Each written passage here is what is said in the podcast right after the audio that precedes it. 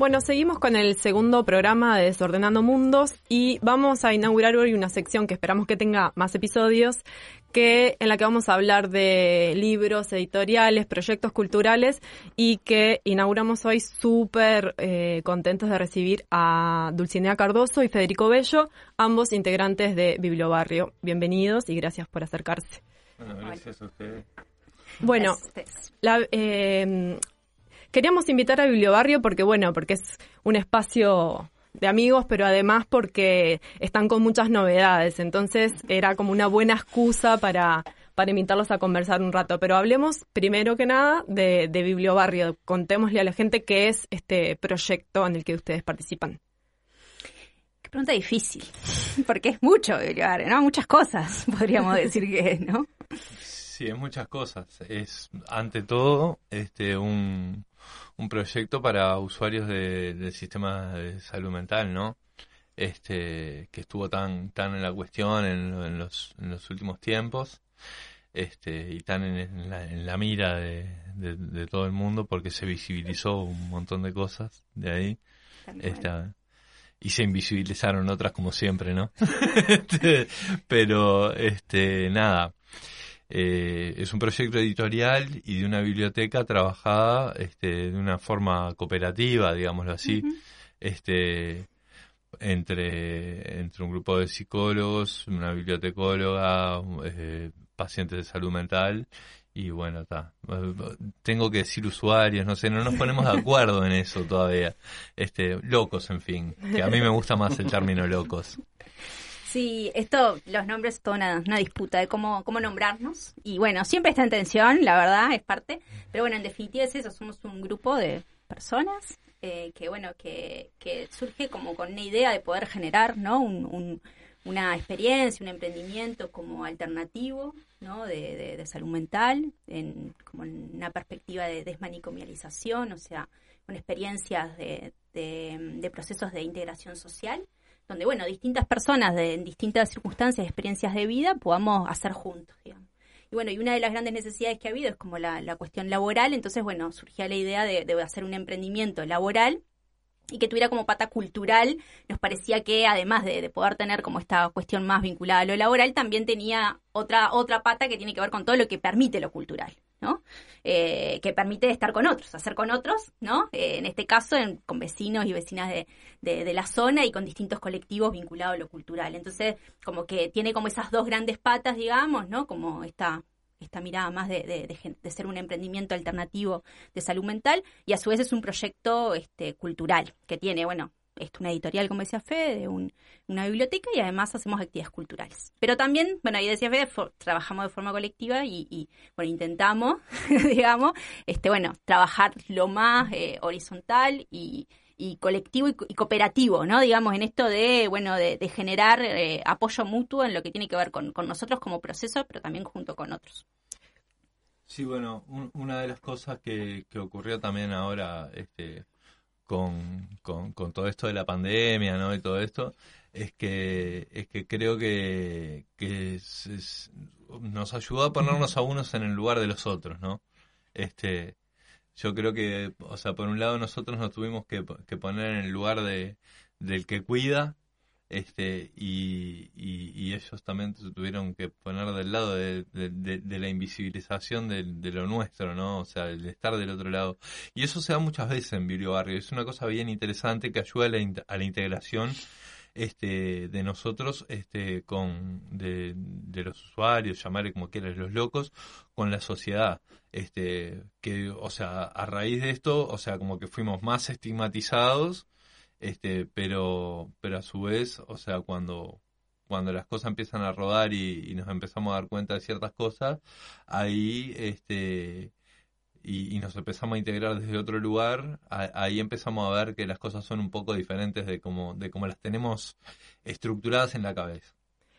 Eh, el proyecto de Bibliobarrio tiene además un anclaje territorial, digamos, ¿no? O sea, están hace mucho tiempo en un barrio, son un espacio de referencia para ese barrio, hay reducto aguada. ¿Cómo, es ese encuentro con, con los vecinos, este, desde estas otras maneras de, estar en el mundo también, no? Bueno, el encuentro primero que nada, sí, tiene un, un, anclaje territorial. De hecho, yo vivo en el barrio Reducto, este, así que eh, cuando no he estado como, como, como participación activa, he estado como vecino. También este, es un espacio que al cual este, puedo recurrir también. Este, y está bueno tener esos apoyos para, para, para nosotros. Este, y, y, sí, y el anclaje con los vecinos es, es bueno, digo, tenemos este, relación no solamente con las organizaciones, sino con los vecinos en el trato diario, porque son, de hecho son, son los vecinos los que apoyan el, el, proyecto cultural. Son los vecinos los que, los, que, los que se hacen socios de la biblioteca, los que colaboran, los que van a las actividades. Este, entonces el, el vínculo y, y, y fortalecen el vínculo nuestro con, con la sociedad, que es una cosa que se ha ido trabajando que, que al principio fue muy difícil, al principio fue muy difícil. Y, y ahora, o sea, también una, una cuestión que por la cual fue muy difícil es, es el, el ir rotando el lugar, ¿no? Por, por lo cual para, para nosotros también es importante tener un lugar estable donde, donde afincarnos y decir, bueno, desde acá funcionamos definitivamente y nos integramos desde acá definitivamente. Porque vos tenés dos años en un lado, dos años en otro y, y, y tenés que reorganizar todo, la biblioteca, la editorial, trasladar todo y es un laburo chino.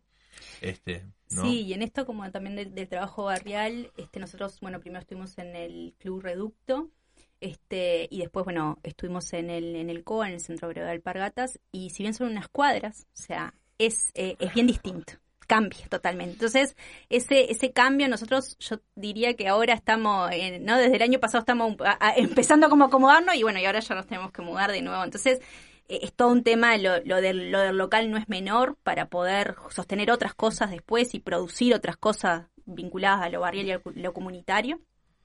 Eh, pero también nosotros queremos y intentamos, ahora que estábamos bueno, en busca de otro local, también mantener el, esta zona, ¿no? Esta, esta posibilidad de barrio, ya sea Reducto, ¿no? Arroyo Seco, Aguada. Este, porque bueno, ahí esto fue como una de las cosas de las primeras cuando empezamos a pensar el proyecto, es, bueno, en ese, en ese barrio está instalado el Hospital Vilar de Bo, que es el hospital público este psiquiátrico de nuestro país. Y, y para nosotros era importante que este proyecto estuviera inserto en ese barrio que tiene esa institución de encierro como una institución dentro ¿no? de, su cotidiana, digamos. Después generar otra experiencia este, donde en realidad pasaran otras cosas vinculadas a la locura, para nosotros era importante que pudiera ser ahí porque entendíamos que ese barrio tiene, bueno, una, marca importante en su tránsito y de hecho es lo que pasa cuando hacemos muchas actividades culturales que son vinculadas a la, temática de salud mental, este, bueno, muchos vecinos traen muchas historias, ¿no? del barrio en ese sentido. Entonces para nosotros está bueno que eso pueda ¿no? Este, justamente seguir estando, pero dándole, ¿no? Pudiéndole darle otras conexiones, otras articulaciones, otras formas de pensamiento con otra gente que de repente no está viviendo ahí, que va a una actividad y que conecta con cosas que han pasado en el barrio, por lo que implica, bueno, tener ahí el, eh, el hospital, el psiquiátrico en, en, tu barrio, digamos, ¿no? Este, entonces, bueno, para nosotros también el barrio tiene esa, esa impronta eh, y por eso es muy importante, bueno, esto, el poder, eh, el poder fortalecer lo que tiene que ver con el trabajo barrial. Que eso ha tenido como grandes dificultades. Al principio el, hacerlo, el construirlo, digamos, y después, bueno, también el momento de cambio de, local nos ha implicado también algo como, porque no solo por, por, por, lo que implica el cambio de barrio, sino porque a nosotros cualquier mudanza nos, implica, nos, nos, desorganiza mucho, ¿no? En nuestra cotidiana. Implica de nuevo no organizar, ¿no? De nuevo ver cómo hacemos sostener. Entonces, bueno, todo eso, ¿no? Tenemos como procesos que llevan su tiempo, porque sostener también lo colectivo tiene lleva mucho tiempo. No, hay una cosa que está bueno decir, ¿no? Este, porque desde la sociedad muchas veces al, al paciente psiquiátrico, usuario de salud mental, loco, como se le quiera llamar, se le, se le pide estabilidad, se le reclama estabilidad. Ahora, ¿qué le damos nosotros al, al usuario de salud mental para que esté realmente estable? Porque cuando, cuando una persona viene de una situación de calle o cae en un, en, un psiquiátrico y después cuando salís, ¿qué, qué hay? O sea, que, ¿con qué lo sostenemos? te podemos brindar un trabajo, te podemos brindar una inserción laboral y bueno, el Bibliobarrio tiene mucho de eso, ¿no? Y hay pocos, pocos eh, emprendimientos de ese tipo que apoyen este, a, que las personas con problemas de salud mental se, se inserten en la sociedad, ¿no? Es una cosa que está en el debe desde hace muchos años este, en la sociedad uruguaya, que está ahí por ahí, hay alguna cosa escrita en, una ley o algo así, pero no, pero no, pero bueno, ¿Vamos hacia eso o no vamos? sí, considerando además como esto que ustedes decían, por un lado lo laboral y pensado desde la economía solidaria, pero también un espacio cultural como una forma también de estar en la sociedad y de, y de ser parte de, de esa cotidiana, ¿no? Lo barrial, lo cultural y lo laboral, económico, ¿cómo eso se logra conjugar? Imagino que será difícil. Sí, es de lo más difícil, diría yo, porque además siempre nosotros jorobamos y decimos, bueno, claro, eh, es verdad que cuando esto, cuando empezamos a, soñar de alguna manera este, este proyecto, eh, nos parecía que lo cultural era, bueno, tenía esta potencia, pero claro, lo económico, proyectos culturales, de nuestro país, pero podríamos decir que mucho más que nuestro país en el mundo, son muy difíciles, ¿no? De, sostener y de que efectivamente puedan, ¿no? Este, permitir esto otro mirándolo, ¿no? Desde esta lupa más de, lo laboral y que permita determinados ingresos para vivir, porque esa es, ese es, eh, eh, en fin, lo que, lo que se quiere, digamos. Entonces, es como que eh, por momentos son un poco contrapuestos, porque además nosotros también pretendemos que nuestras actividades, como tienen, ¿no? Este, esta, esta idea y se sostienen de que sean abiertos y participativos, bueno, son espacios, ya hacemos actividades culturales, son gratuitas, ¿no? Este, siempre pretendemos que nuestros libros sean vendibles a un precio accesible, porque entendemos que desde ahí también pasa, ¿no? La, posibilidad de generar otro tipo de, emprendimientos también, en este caso culturales, lo mismo con la biblioteca, ¿no? O sea que también es una cuota, nosotros pedimos, bueno, es una cuota que, pero si sos vecino del barrio, de determinada zona, ¿no? estos barrios que fuimos nombrando, podés no pagar una cuota y tener acceso gratuito. O sea, porque entendemos que eh, que no puede ser ¿no? lo económico tampoco un límite para generar procesos de integración social también en el amplio aspecto, ¿no? O sea, nuestras actividades participan como muchas compañeras y compañeros en distintas situaciones y entendemos que eso también tiene que poder habilitarse, ¿no? O sea, entendemos que la heterogeneidad es la posibilidad ¿no? Para generar procesos de integración. Entonces, bueno, hay algo ahí que, que tensiona, que no es fácil, eh, y, y para nosotros quizás lo, una de las cosas más importantes es como el, eh, el sostenimiento como de algunas redes que nos permitan algunas cosas, ¿no? Este, bueno, ahora cuando, cuando arrancábamos decíamos de, de Sancocho, porque estuvimos acá justamente en, Radio Pedal hace este sábado pasado, fue, ¿no? Yo ya tengo unos líos con, la fecha. Este, tuvimos feria de, del colectivo de Sancocho, y es eso, el colectivo de Sancocho es un colectivo de, editoriales y artistas gráficos que, bueno, que lo que queremos es eso, juntarnos, ¿no? Este, para hacer, eh, para nosotros generar ese vínculo también como, ¿no? En, en, la comercialización directa, con, ¿no? Con los libros que hacemos y con la gente que los compra, este, porque entendemos que ahí se dan otras cosas y otras posibilidades y, nos interesa potenciar eso, pero también porque creemos que juntos podemos hacer cosas que si no, no las podríamos hacer. O sea, eh, eh, apostamos y creemos en eso, digamos, ¿no? Entonces, por ahí creemos que hay alguna de las cosas, intentamos, ¿no? Por un momento que alguna de las cosas vayan por ahí, sabemos que que por ahí podemos este, fortalecer esa, esa pata más de, lo económico, digamos, que a veces es más, más difícil, ¿no? Mismo en las actividades, también hacer actividades con otros colectivos, con otros compañeros y compañeras que también están haciendo cosas, o sea, potenciar también como por ahí. Yo creo que es una, una, una eh, discusión que se debe que se debe en este momento, sobre todo este, la sociedad, de, de cómo encarar el tema de lo cultural, ¿no? En este momento tan particular, donde, donde eh, algunas cosas funcionan y otras no, ¿no? Y el tema de, porque no es, o sea, o sea, bibliobarrio, bibliobarrio como, como centro, nosotros aspiramos a ser un centro cultural en definitiva, este, eh, tenemos ese dilema pero bueno, este es, lo cultural, o sea, por un lado sí está bien, lo hacemos porque porque nos gusta, porque queremos, porque es una forma de liberar eh, otras cosas que nos pasan, pero pero es un medio de trabajo también para gente, ¿no? Este, entonces está eso, acá en Uruguay parece que ser artista no no no tenés que cobrar y bueno, estaría bueno que la que la sociedad se replanteara ese tipo de cosas, ¿no? Porque digo, estudiar música o estudiar determinadas cosas este, lleva su, su laburo también y no es fácil. Este, entonces, bueno, este, creo que también desde, desde nuestro lugar tenemos que, hacer a la gente replantearse, este, que, que, vuelva a replantearse estas cosas en, en, este nuevo marco y a ver cómo rearmamos el, el tablero para, para salir adelante de todo esto, ¿no? Bien, eh, en ese sentido, los espacios culturales independientes, sobre todo, están como eh, en este contexto. eh, hablamos recién de Sancocho que nuclea editoriales básicamente independientes, pero me parece que en todas las ramas de la cultura como esta como voluntad de juntarse cada vez más también para ver cómo se sortean algunas cosas. Quiero hablar un poco de la editorial, que es una de las patas del proyecto Bibliobarrio, porque tenemos la mesa llena de libros preciosos realmente eh, que nos han traído Dulcinea y Federico. Y mm, lo primero que quería preguntarles es, ustedes mismos lo dicen en, en la presentación de los distintos libros, es una editorial artesanal. ¿Cómo es el proceso de trabajo para, digamos, para llegar a tener estos libros eh, tan lindos eh, como los que nos trajeron hoy, que ahora vamos a, a contar, o ya podemos contar? Tenemos Narrativas Barriales, que es un libro justamente que reúne narrativas de ocho vecinos, si no me equivoco, eh, del barrio. Tenemos Marimondo, del cual vamos a hablar un poquito más ahora, pero que, que recupera escritos de personas afrodescendientes. Y lo más reciente, la colección de poesía política latinoamericana, en lo que vamos a profundizar eh, aún más en un ratito con, con uno de los autores. Entonces tenemos como un montón de cosas, ¿no? ¿Cómo trabajan esta pata editorial, digamos?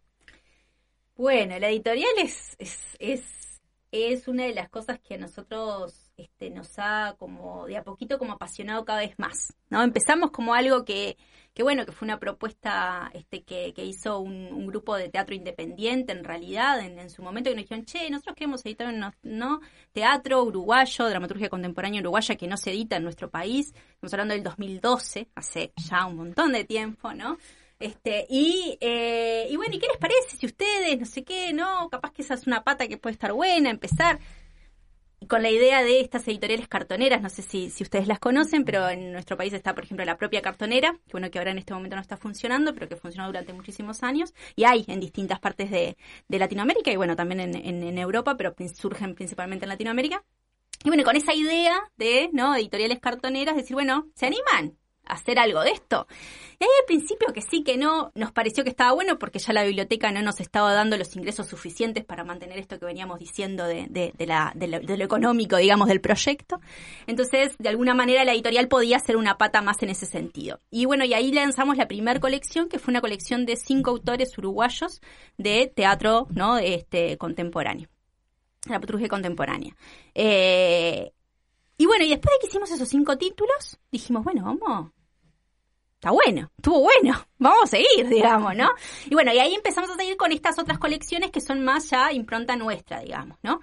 Eh, pero bueno, cuando ahí arrancamos, estos, eso, ¿no? Estos compañeros, estas compañeras lo que nos plantearon es, bueno, a nosotros nos, nos puede ser un- una idea la, la- lo, de las editoriales cartoneras porque se hacen con eh, muy pocos recursos, ¿no? Entonces nosotros con esa idea dijimos, bueno, ¿cómo hacer algo similar? Pero bueno, también darle una impronta nuestra, distinta, digamos. Entonces lo que empezamos a hacer fueron tapas eh, de cartón. Es un cartón que no es un cartón reciclado, es un cartón tipo de obra que se le llama, que es como el cartón de, más bajo costo, eh, que lo conseguimos muy económico también nosotros, y a partir de eso hacer la intervención a las tapas, ¿no? De distinto tipo. Y ahí ha variado. Esa primera colección, por ejemplo, fueron con Extensil. Tanto el título como el diseño con un mismo tipo de, era una espiral, la idea de espiral para mantener como esta idea también eh, en ese sentido de, la dramaturgia contemporánea como algo distinto a lo que venía siendo ¿no? El, el, lo que es el teatro como más clásico. Eh, y, a partir de ahí hacer esos diseños. Y ahí fue esa técnica. Y, pero recién estábamos como, bueno, con esta idea de mantener como una idea de, del cartón y de la intervención, pero cambiando la idea más que tiene la, la, la propia cartonera o muchas de las, de las editoriales cartoneras, que es más bien con collage generalmente, ¿no? Se intervienen las tapas con collage de distinto tipo, pero como más con esa, con esa impronta.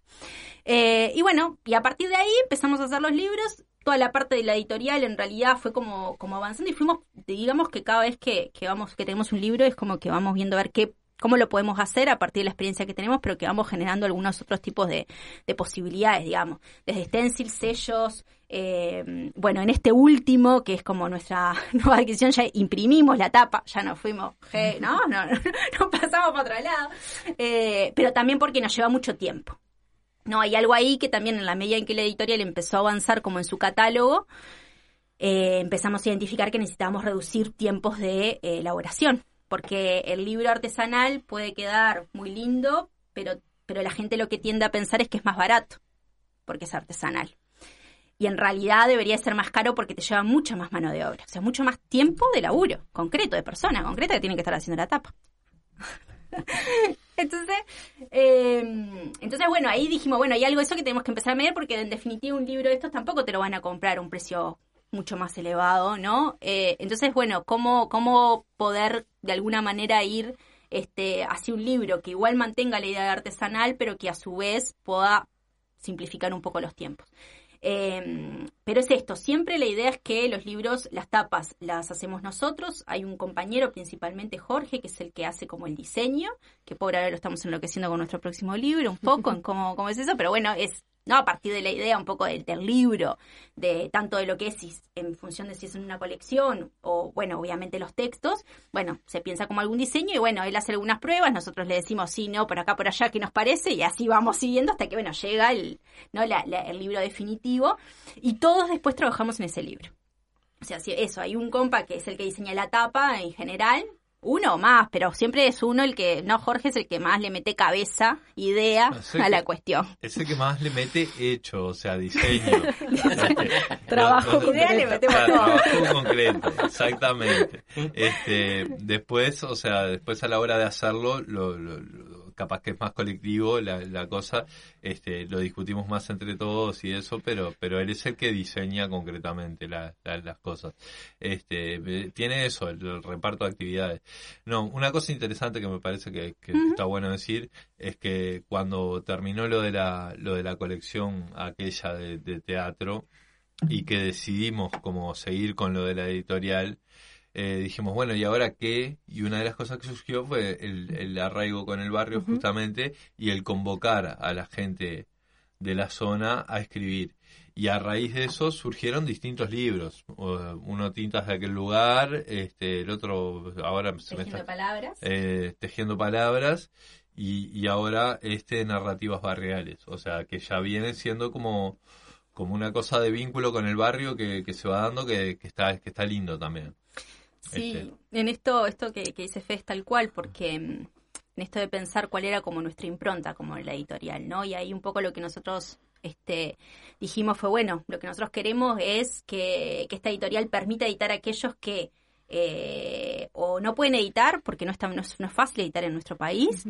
Eh, necesitas, o sea, necesitas plata, básicamente. O sea, podés editar, pero necesitas plata para eso este, porque de última puedes ir a una imprenta y que te lo imprima, ¿no? Tener un libro y imprimirlo y lo puedes hacer, ¿no? Eso se puede hacer perfectamente, pero claro, para eso tenés que tener plata para hacerlo y si no, tenés que tener determinado otro tipo de recursos para que una editorial asuma ese costo y te edite el libro.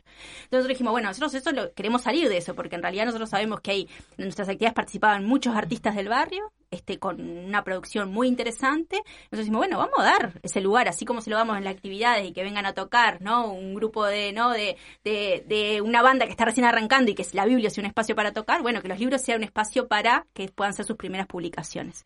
Esa es la idea de, casi todos nuestros libros, por no decir todos, pero, pero es como la impronta, digamos. Este, y sí pasa por un proceso en donde se llegan los textos y nosotros los leemos, hacemos sugerencias, o sea, hay un, un, trabajo con, con, con, los escritores las escritoras, pero no en clave de que, bueno, tenga que ser, ¿no? Un texto que alguien, un, un escritor reconocido, sino que justamente sea la puerta de entrada para, para lo que es las ediciones y a nosotros ahí entendimos que el barrio era nuestro, nuestra posibilidad de, generar eso, digamos, ¿no? El barrio, y no solo el barrio, sino también, o sea, hemos hecho cosas con gente de refugios que tienen muchas cosas para decir.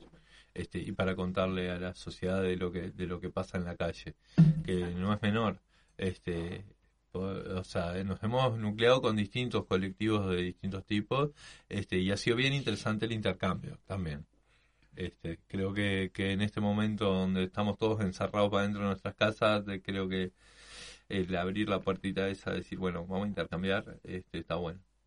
En esto también de la producción cultural hay como lugares un poco estancos a veces, como que un escritor o una escritora es algo que es eso, escritor y escritora, y la vecina que es la almacenera no puede ser escritora, o la persona que se dedica a cualquier tipo de actividad o el loco no puede escribir, o sea, parece ser que todos tenemos una sola faceta posible de desarrollar, cuando en realidad la potencialidad no está, no, se plantea como límite.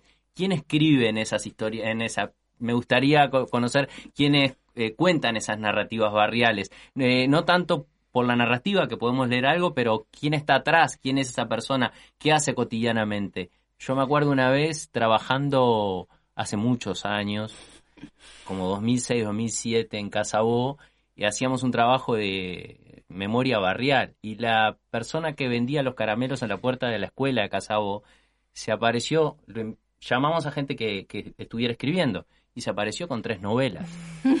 tres novelas escritas.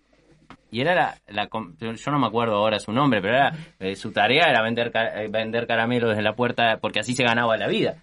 Porque no era escritora, eh, como decía ella. Entonces, ¿quién escribe en estas narrativas barriales de la bibliobarrio? ¿Quién se acerca a bibliobarrio? ¿Qué historias hay ahí?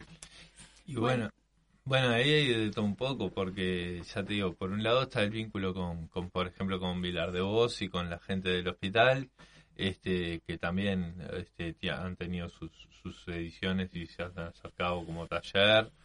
Este, hubo con, con talleres de refugios, hubo hay vecinos individuales que con diferentes realidades lo que vos decías, el, el, que vende caramelos, bueno, la vecina que, que va al almacén y vio el, el afiche que estabas convocando a, escritores del barrio y bueno, y se presentó y capaz que es ama de casa y, o, X, llamarle lo que, lo que quieras, este, y, y también es escritora, ¿no? Y tiene una historia para contar. Y bueno, y es un poco eso, es, es un collage este, interesante. Sí, es muy heterogéneo, ¿no? Porque esta pregunta que, que vos haces, Diego, también nos las hace mucho con respecto a la biblioteca. ¿no? ¿Quién es? ¿No? Esa persona que se hace socia de la biblioteca. Y nosotros le decimos, y la verdad es que hay de todo, ¿no? Porque es real, es verdad, es así, hay de todo.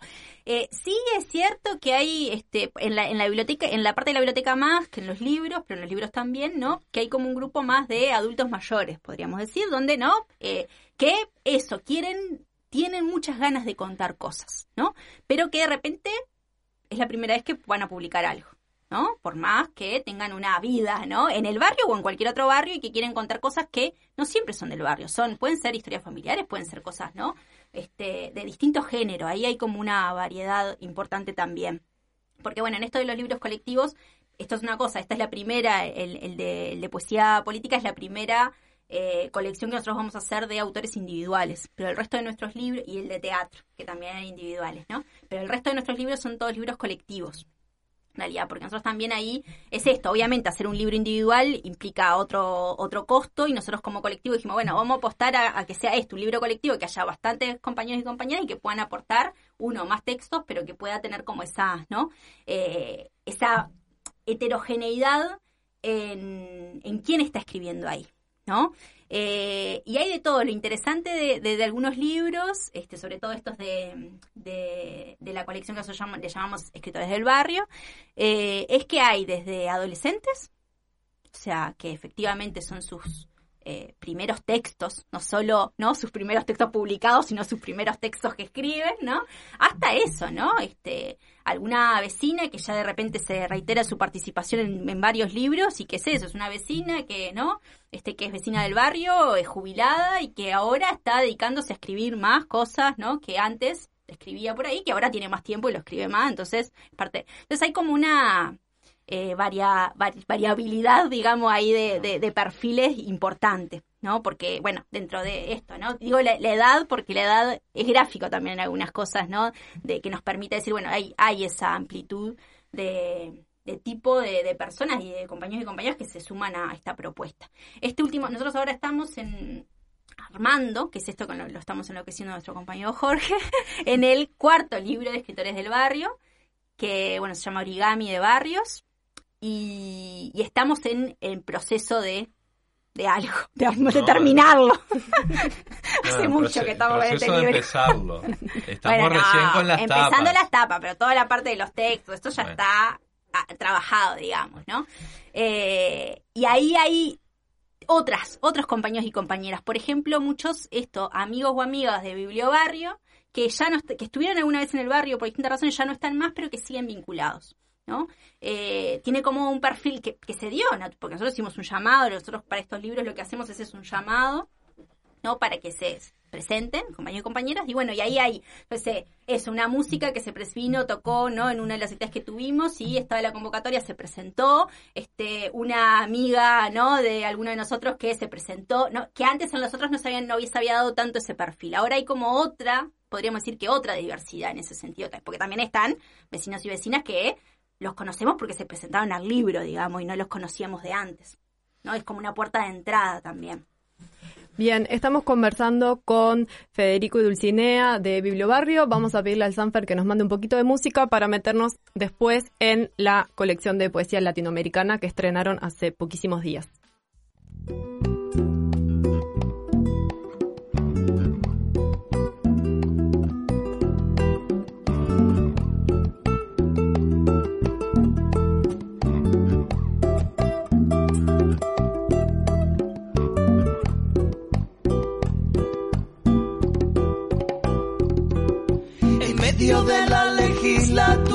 Que nace en tu cerebro. En medio de la legislatura que nace en tu cerebro. Esa que llena de leche chata la bata de tu deseo.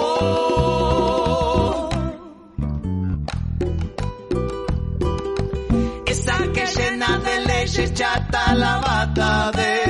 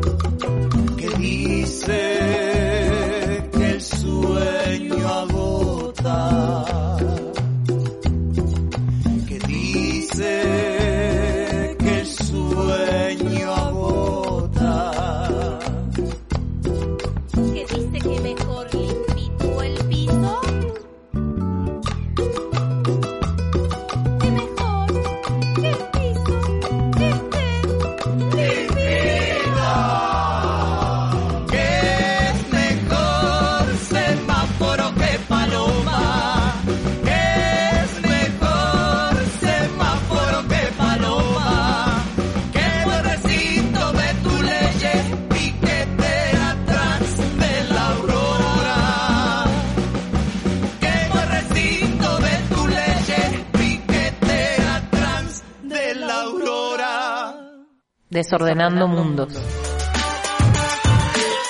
El programa de radio de Sur.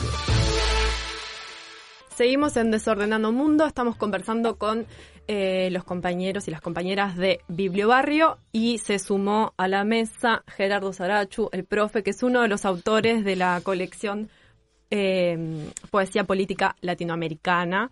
Pero antes de, de ir contigo, Gerardo, brevemente, Dulcinea, de qué va esta colección para tener más la mirada global y ahora sí charlamos más con el profe de Devenires, que es su poemario.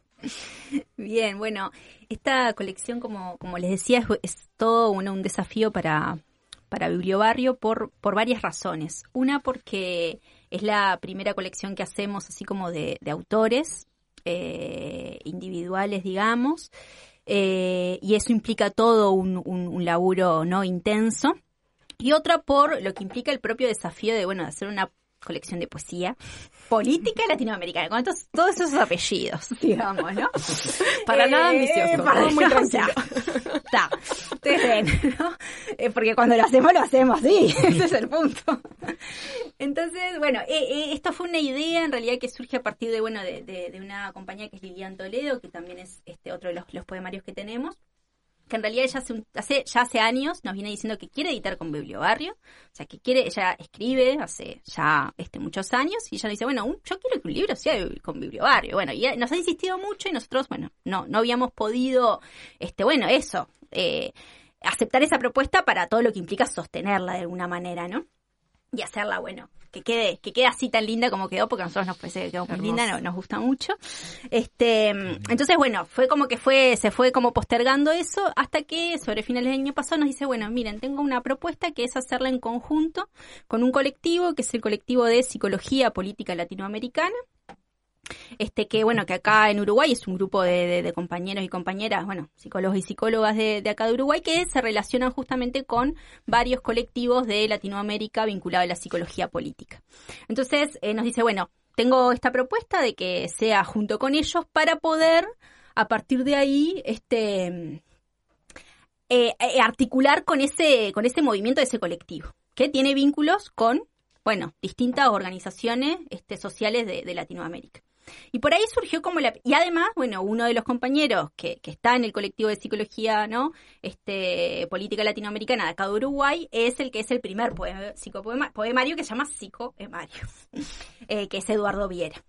Entonces, bueno, a partir como todas esas conexiones, y que bueno, y que fue como una propuesta también que, que, que ella nos dijo, bueno, nosotros, yo puedo estar también acompañando a coordinar la colección, este, porque claro, también nosotros nos daba un poco ahí como, como de, de miedo, podemos decir, de largarnos a hacer una colección de poesía cuando, bueno, nosotros tampoco es que sepamos este tanto de eso, digamos. Entonces dijimos, bueno, ¿cómo hacer para eso? Y bueno, esta compañera de alguna manera dice, bueno, yo me puedo sumar como el equipo de edición para apoyarlos y acompañarlos en ese, en esta, en, en esta idea, digamos. Eh, y ahí es que surge. Con una idea tuvimos una discusión un poco de, de- de- del nombre en relación a estos apellidos, justamente. Este, y bueno, por un lado toma esta, esta cuestión de este otro vínculo con este otro colectivo. Y por otro lado, este, nosotros, bueno, hacíamos la, la presentación de la colección hace, este, hace unos días, hace unas semanas, este, y bueno, y dimos como toda una, una discusión en relación a eso, y de intercambio con algunos este, compañeros que también nos acompañaron en, la presentación, este, en donde, bueno, nosotros lo que queríamos reafirmar y, y- y- y creemos que los textos también lo, lo traen, es que la política para nosotros tiene que ver con las prácticas cotidianas de la vida. ¿no? Y en estos poemarios queremos resaltar eso, decir, bueno, este, capaz que para nosotros la poesía es política, ¿no? Eh, pero queremos resaltar que eh, esta es una política de la vida cotidiana, la que queremos, ¿no? Dejar acá, este, eh, puesta, ¿no? Y disponible en relación a estos libros. Pero bueno, es eso, es una invitación, es un desafío y también es, este, un, un riesgo, pero un riesgo que, que confiamos en él, digamos, como, como posibilidad. Bien, eh, Gerardo, sos asistente social, docente en la universidad y poeta. Podríamos pensar que son cosas diferentes, pero creo que como vos mismo decís en, en Devenires, es también de, de esos recorridos que, que viene un poco lo que, lo que planteas en tus poemas, ¿es así? Tal cual, sí. Eh, digo, me parece que, como se hablaba antes en el bloque anterior, me parece que, que a veces uno tiende a la, a la escisión, a, la- a separar, digamos, lo que en realidad eh, intenta Bibliobarrio, me parece que es justamente lo contrario de esta colección, que es conectar, colocar este, vincular, digamos, ¿no? Poder este, a partir de, de los afectos, de eso, de afectar y ser afectado, poder este, efectivamente conectarse uno con otro, una práctica con otra, y ahí viene esa idea también de, de animarme a, a compartir, digamos, algo que son escritos de distintas épocas también, ¿no? Sí, eh, si recuerdo bien, los primeros, digamos, textos son de los, digamos, los de los 80 y después ha seguido escribiendo por, por las fechas que, ve ahí en los poemas hasta, hasta nada, hasta hace poquísimo. ¿Cómo te relacionas con la escritura? Ahí decías como en uno de tus poemas como que la escritura como forma de comunicación y como asumir los miedos. Entonces, ¿qué lugar le das vos en tu vida cotidiana a la escritura? Y bueno, es a veces una pena que de repente te aflige en el sentido de que no, no surge, no fluye, no, eh, cuesta, ¿no? También este, muchas veces el formato académico justamente conspira contra la posibilidad de, de pensar otros modos de, de escribir, de compartir. Y eso también se ha ido impregnando, digamos, en, en la propia escritura, ¿no? Entonces a veces despojarse de ese, de ese sentido, este es el, el- el gran desafío, ¿no? Ahí, por ejemplo, hay un poema de, de Lilian Toledo que ayuda a pensar esto, ¿no? Las que estorban se llama. Las palabras de más son las que estorban, las del rintintín, las que con el ruido tapan el sentido, las que generan más sombras que presencia, las del exagerado aplomo, las que con enrarecida pasión quemada enturbian, enloquecen, a ti borran, enflaquecen el tú y el yo, o lo llenan del aire, y flotan, o estallan, o traicionan. Las palabras de más son las que estorban. Un poco en ese sentido pensaba que algunas, eh, digamos, el academicismo adolece de, de llenar de palabras a veces sin sentido, digamos. Y podríamos decir que algunas formas de la política también, ¿no? Entonces, eh, ahí hablaba Dulcinea de poesía política, es algo que recupera eh, Leticia Pérez en el prólogo de tu libro. ¿Qué, lugar hay para la poesía en la política? ¿O, ¿O dónde encontramos lo poético dentro de las formas de hacer política? Claro, ahí me parece que hay que hacer una crítica radical a la política realmente existente, digamos. En ese sentido, este la colección apunta a eso, a colocar este en el centro la vida y a partir de ahí pensar las formas políticas en, en, diálogo con eso, este, como expresiones, como habilitan o inhabilitan la- las expresiones de la vida en todos sus aspectos. Y ahí me parece interesante eh, esa concepción de la política que supone una crítica a la política entendida en términos de del juego político o de lo que podría ser este los partidos políticos, la lucha de intereses en un sentido este de mezquindades, de imposiciones y bueno, esta búsqueda es más bien por otro lado, es decir, pensar otros modos de acción política que suponen otros modos de conectarse también con la con la escritura, con, con la vida, con todos los aspectos, ¿no? Uno de las, de las, en estos otros modos de hacer política que, que reflejan, me parece, tu trabajo, supongo que tu trabajo en la universidad también, pero seguro el, lo que está en devenires en este poemario es lo común, ¿no? Y también el, rescate de lo diferente, lo diverso. ¿Dó- ¿Dónde habita, eh, dónde habitan para vos esas formas de las políticas que de algún modo tu poesía retrata, recupera? Bueno, ahí me parece que, que, que está que está bien bueno pensar eso, ¿no? Lo, digamos ahí un poco ahí compartimos con Diego un núcleo de estudio acerca de la producción de lo común y, y de alguna manera pensar las conexiones con la economía solidaria, con, con los procesos colectivos, con los territorios. Y, y en definitiva pensar la, lo común es pensar las formas políticas.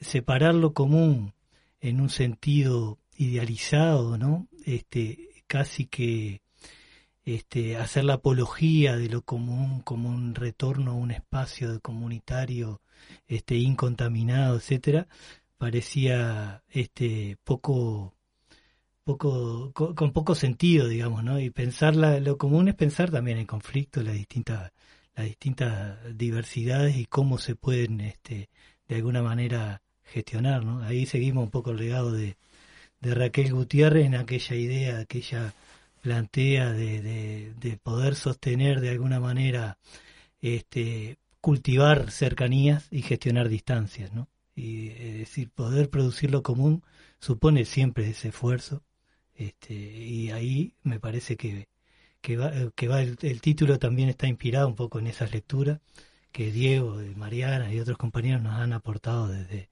la comunalidad de México y en definitiva nos permiten pensar también este esas variantes, es decir, es el devenir, el tránsito, la, la, lo, lo, lo que lo que aún está por acontecer, lo que no está dado, digamos, ¿no? Sí, con Gerardo compartimos otros espacios, pero nunca había leído nada de lo que había escrito en este tono. Pero al pasar me encontré con uno acá en la página 21 que, que me encontré a Gerardo. Dice cuestiones gramaticales sobre el uso político de los sujetos. Es el título, ¿no? Y dice, ser un punto al final, separar lo dicho de lo no dicho, separar para seguir, más que punto y aparte, prefiero ser uno de los puntos suspensivos y dejarla ahí. Lo encontré a, a Gerardo y además a las a las formas también que venimos intercambiando en el sentido de no esencialistas, ¿no? Y más vitales, más conectadas con, con ese sin cesar de lo vital que, que, que siempre es punto suspensivo. Por más que por momentos nos, nos tomen los dramatismos de, de lo definitivo. Y también Gerardo es una persona que te abre en el punto suspensivo, ¿no? Es una persona que con el que forma, que acompaña, que, que, que en su en su actividad más docente y ahora en su actividad poeta que la, la estoy reconociendo en este momento. Ahora pública, porque pública, como decía, desde pública, los 80. y en, en ver el otro día la presentación también, que estuvo la presentación, lo vi por- desde mi casa ahí en, en esta nueva modalidad de que vemos muchas cosas de nuestras casas, pueden verla en el Facebook de, creo que es de la Bibliobarrio está, el video de la presentación, bueno, encontrar a, a, a Gerardo en la propia en la propia forma de lo que uno escribe, No, no encontrar tanto desfase, digamos, que es lo que uno usualmente ve, ¿no? Esa la, la relación que Vito decía hoy entre política y poesía, eh, a mí cuando a, a veces todos recurrimos un poco a esa y, y tenemos que, que criticarnos también, pero con ese exceso de palabrerío, ¿no? Que es un montón de palabras para decir lo que este poemita que leí eh, transmite en cuatro oraciones o cinco oraciones. A veces es tal el palabrerío que terminamos aturdidos. Entonces, bueno, eh, habilitar a los puntos suspensivos, habilitar al que viene después, pueda incluso poderlo pensar con más claridad y transmitirlo con más claridad de lo que uno lo pudo hacer. Sentirnos un poco inacabados en ese sentido, no constituirnos como, bueno, eh, acá los poetas, ¿no? Acá los profesores, ¿no? Eh, acá los poetas profesores, a mi derecha. Sí, y yo creo que en eso hay algo interesante de la poesía, en esto del vínculo con la política también, para porque la poesía nos permite, ¿no? Como generar, eh, decir de distintas formas, ¿no? O sea, romper un poco con las reglas gramaticales también, ¿no? Eh, y los lenguajes establecidos, la, estipulados, eh, inventamos palabras en las poesías, ¿no? O sea, la poesía en sí misma te permite algo de la, de la invención, que es muy necesaria para pensar otro, otra política también, ¿no? Entonces, también hay una conexión ahí en, el, en, en, en la poesía que, que, nos parece que es importante que la política tome para poder construir otro tipo de política también. Eh, nos quedaríamos charlando horas sobre esto porque es súper interesante. Quizás podemos retomar la conversación. Estaba pensando en, en unas palabras de Audre Lorde que también contrapone la idea de retórica y poesía y la retórica como esto automatizado, ¿no? Como esto que ustedes decían palabrerío y la poesía en cambio como, como abre otras preguntas y condensa otros sentidos, pero es la hora de terminar y eh, entonces, eh, Gerardo, ¿querés leer algo antes de que nos vayamos y nos vamos contigo? Bueno, este podemos leer este Dulcinea le señala que lea del suyo. De su propio libro. Que, que no lea ahora. Lo tenía, lo tenía, lo tenía. Pero muy rauda y preocupada Dulcinea, así que mientras que se prepara Gerardo, nos, de, nos despedimos con esto. Cierre por el día de hoy. Dispersar el poder. Todo parece en su lugar. Se trata de apreciar el orden y buscar explicaciones con base a definiciones correctamente detalladas, los rigurosos métodos que garantizan la reproductividad del proceso. Cuando de pronto comienzan a aparecer otros sentidos y modos que atraen más la atención que la propuesta a implementar, ramificaciones que te apartan del eje definido, buracos, huecos, flujos, vientos, movimientos que exigen salirse de los lugares cómodamente asumidos. Un desafío se impone, dispersar, estar atento a lo incoherente, lo discontinuo, lo que queda fuera de la definición, lo digregado, lo incongruente, molestar a las instituciones, politizar sus pliegues, desde lo instituyente, dispuesto a cuestionar sus modos. Desordenando Mundos. Programa de radio de sur.uy